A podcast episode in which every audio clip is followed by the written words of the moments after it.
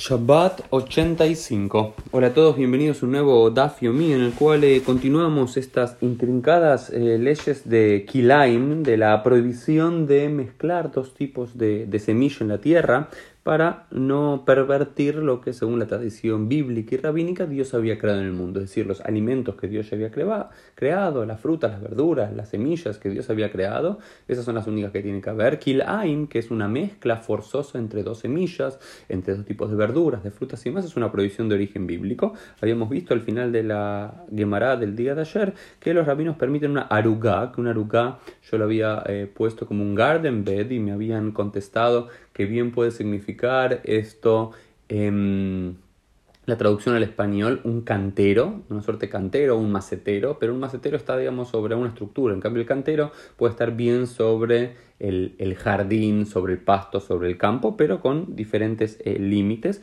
que se podían poner hasta cinco tipos de semillas diferentes y esto no es una transgresión y cada una se la pone sobre las esquinas y una en el medio. Eso habíamos aprendido, ¿no?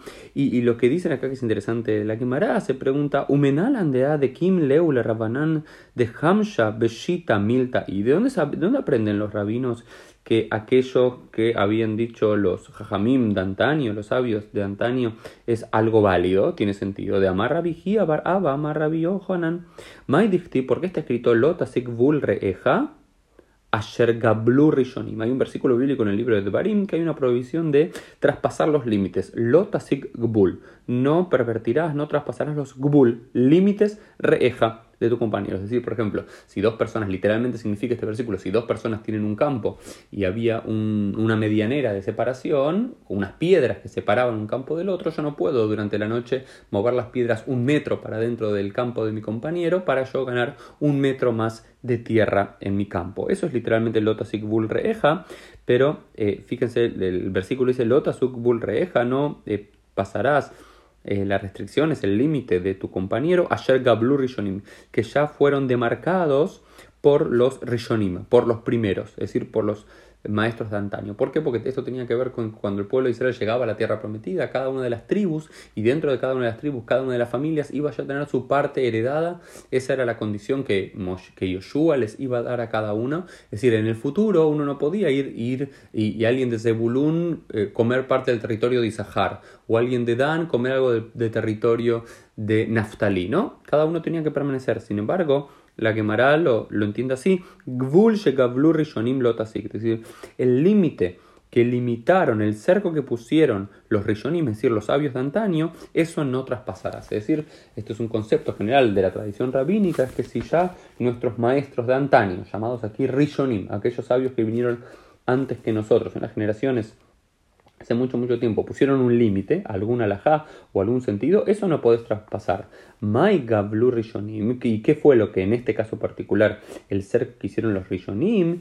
Dicen que había una familia que eran los Bnei Seir Ahori, eh, Yoshbei Aretz, los Bnei Seir Ahori que, em, que habitaban la tierra. ¿Quién son estos Bnei eh, Seir Ajori, dice, Atukulei alma Rakian Inu. Dice, ah, y la Gemara dice, pero qué, me viene a decir que era esta gente habitaba la tierra? ¿Acaso todos los seres humanos habitan los cielos?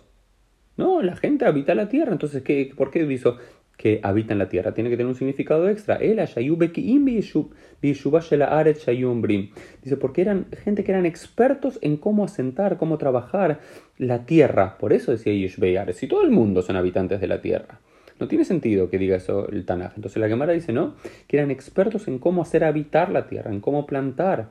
Y ellos lo que decían que em, tenían diferentes técnicas de cómo plantar diferentes cosas. Eh, podían identificar perfectamente las semillas, eh, las plantas, esa era su capacidad. Y aparte se lo llamaba eh, Jorí Shemarihim Aretz, ¿sí? Porque ellos podían oler o, al oler la tierra podían ver, mm, esta tierra es buena para poner eh, eh, dátiles, esta tierra es buena para poner uvas. Es decir, esa era su capacidad. Entonces, como ellos decretaron que así se debía hacer esta arugá, este cantero, así es como hay que hacerlo. Em, otra de las cosas que, discute eh, la Gemara es Amarrab Arugá Bejurbashan Inu.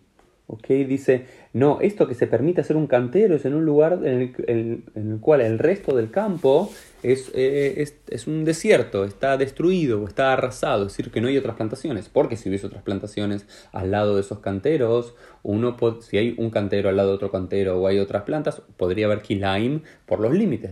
Recuerdan que una de las filas de las semillas se ponían en uno de los, de los cuatro laterales de este cantero, entonces si hay otra planta del costado por fuera del cantero, se podría hacer una suerte de kilaim de mezcla, lo cual estaría eh, prohibido. Entonces lo dicen, no, esto hace referencia a una que tiene que estar bejurba, en un lugar totalmente desolado de otras eh, plantas.